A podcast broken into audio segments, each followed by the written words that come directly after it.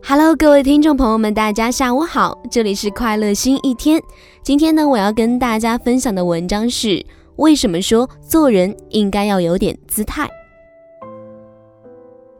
人的心肠不能坏，但也不能没有脾气，忘了自己该有的姿态。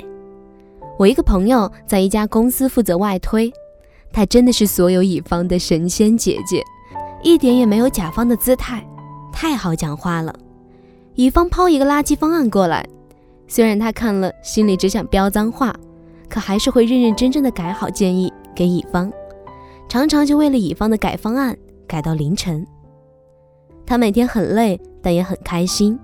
虽然一年多工资没有涨，业绩也没有提高，但是每一个乙方都特别喜欢他的案子。直到有一天，他在一个群里看见了曾经的乙方和其他同行这样评价他，他们说。那个傻姑娘特别好讲话，特别好忽悠。你随便拿个方案给她，她都会帮你改好，你直接用就可以了。群里其他人都附和。那个时候，她特别特别的伤心，一个人默默退出了群聊。她不明白为什么明明是自己付出，无偿给别人办事，到头来却被反说成是傻子。她和我说起来的时候。还在愤愤不平地说自己遇人不淑。我说：“你不觉得你现在很累吗？吃力不讨好的事情你干了一次又一次。这个世界上所有的事情都有分工，每个人按劳分配着。你只想着把自己的糖果给别人吃，把你周围的人都惯坏了，到头来一个个的成了你的皇帝。你不是傻吗？”他看着我说：“每个人都端着姿态不累吗？”为什么帮助别人反而会有错？不在什么位子就要摆出相应的姿态。我看着她，她是一个从小在农村长大的姑娘，在西北的一个省城上了大学，然后来到这座城市。她总是觉得每一个人的价值付出会是对等的。她没有看过厚黑学，连心理学也不知道是什么。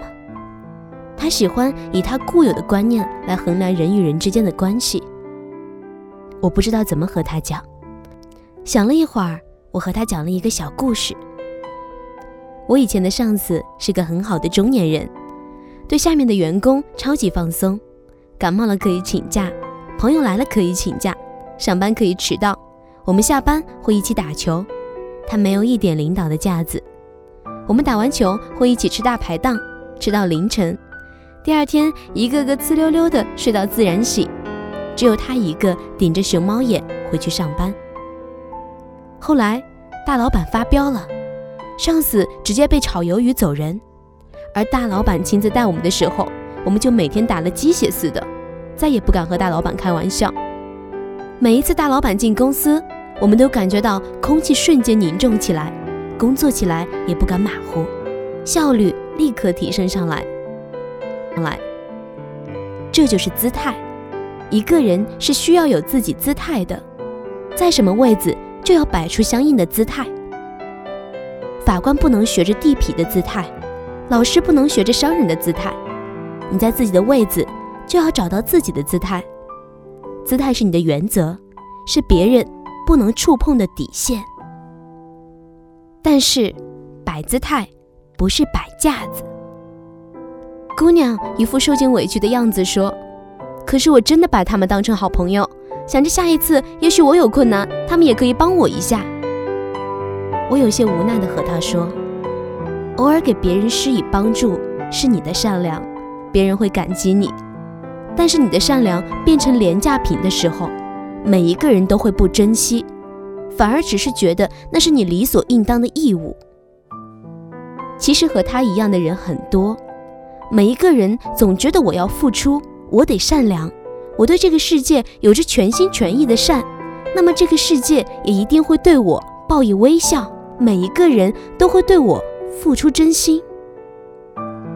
可是结果，他们的玻璃心总是会被伤害。人还是需要有姿态的，姿态和架子不一样。你不能说雄鹰翱翔蓝天是在对乌鸦摆架子。不能说金鱼在海里畅游是在对淡水鱼摆架子。我努力奋斗，一步一步走到了我该有的高度。我在这个社会有了我该有的位置，我对世界的认知也应该有属于我的视线。这就是我的姿态，这和架子一点关系都没有。所有的人在这个社会大杂院里相处，别忘了自己的姿态。自己的姿态就是自己的原则，是自我保护的底线。